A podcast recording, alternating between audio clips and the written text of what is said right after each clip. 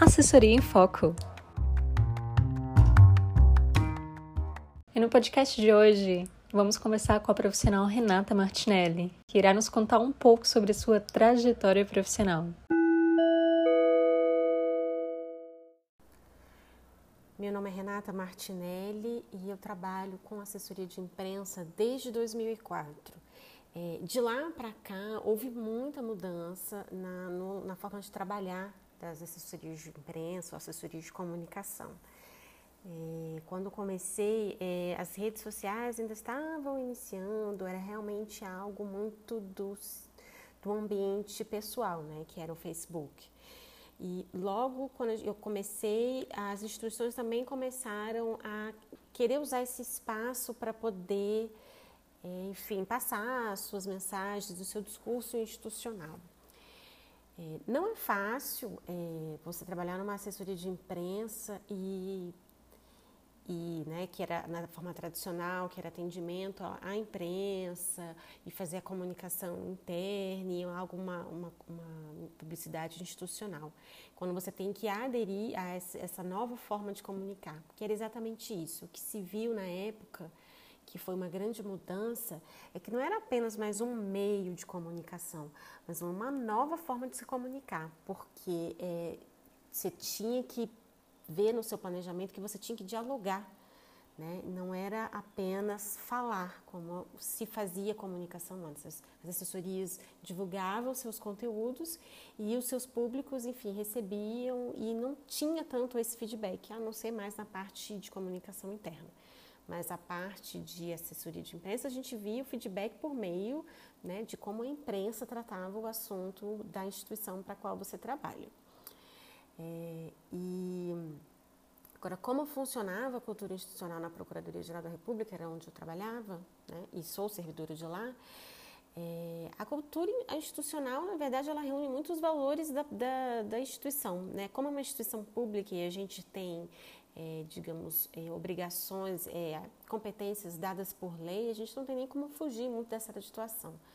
E assim, a gente tem um, um, um viés muito da questão social, né, que é na área de direitos humanos, e é tem, então a instituição ela é muito voltada para isso, ela tem isso como valor, como, né, é, como foco para atuar, e a gente também no Ministério Público Federal tem a questão da área criminal, né, da atuação de você propor as ações é, na, na esfera, da esfera penal.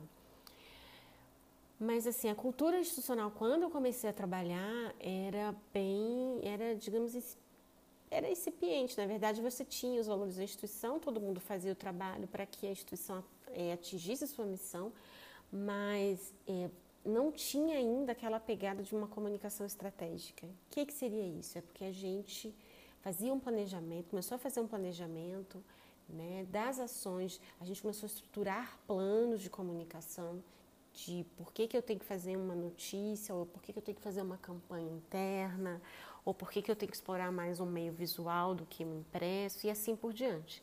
E aí as mídias sociais, nessa época, com a, à medida que a gente foi aderindo, né, entrando nessas redes, é, a gente também começou a inserir é, esse planejamento. E hoje o que a gente vê é que, às vezes, por exemplo, dependendo da temática que você quer trabalhar, até as redes sociais, elas, né, que são a, a, a, o principal eixo de atuação, porque é justamente onde a gente consegue receber esse feedback. É, e então, essa questão da gente se organizar foi mudando muito né, dessa questão do planejamento, a gente começou a mudar muito a própria cultura institucional no que diz respeito à comunicação. A instituição viu que era muito importante a gente ter uma comunicação estruturada e planejada para que a gente não sofresse crises por má interpretação, por ruído qualquer, né, da, da atuação da, da instituição. E, e, viram como a comunicação feita no tempo correto e com a mensagem correta, a gente sempre tinha um retorno muito bom, seja de engajamento do público interno, seja da compreensão da opinião pública sobre o trabalho da, da instituição. Então, a gente não é o motor propulsor da, da, da criação de uma cultura institucional, mas a gente atua de forma muito é, evidente, talvez seja a palavra, não sei, mas de forma muito, é, né, de uma forma tem que estar muito aliada com a par, com a administração da instituição e com a área de gestão de pessoas, principalmente no que diz respeito a engajamento e envolvimento do público interno para a gente conseguir objetivos, enfim, né, de mudanças de, de processos de trabalho, de alcançar objetivos estratégicos.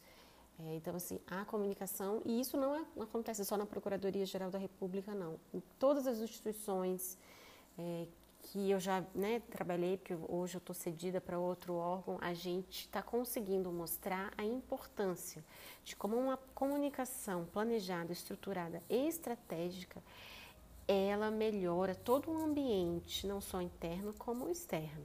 Obviamente que externo a gente depende de outros fatores, outros cenários, mas a gente consegue é, explicar melhor a própria atuação institucional, de forma que as pessoas não, não gerem ruídos, enfim, mal entendidos na opinião pública, né?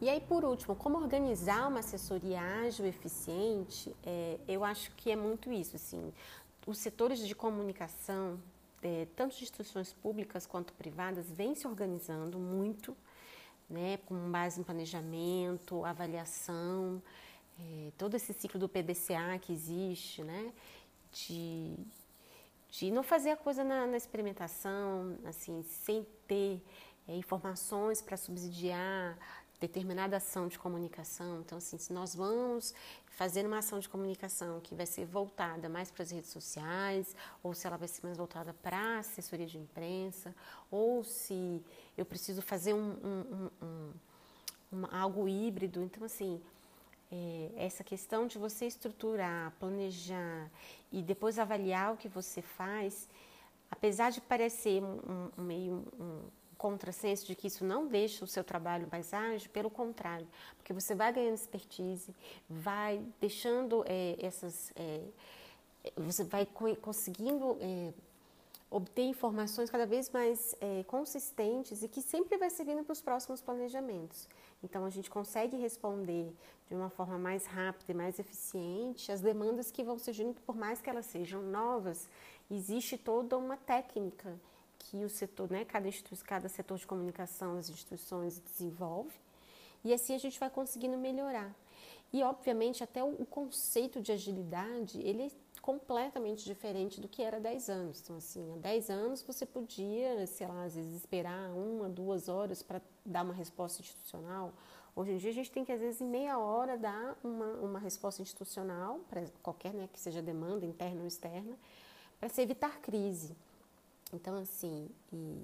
mas é isso, é porque o próprio setor da comunicação é, ele vem melhorando paulatinamente. Então, assim, com base na questão do planejamento e, e de uma atuação estratégica. Assim, eu, eu sou muito eu, eu, tenho, tive o prazer de, né, nos órgãos onde eu passei, eu sempre colocar um pouco dessa, desse viés de planejamento e como isso melhora a, a imagem institucional. Então, assim, eu e eu acredito muito nisso. Eu acho que o planejamento ele é fundamental para a gente conseguir é, ser justamente conseguir dar respostas rápidas e eficientes.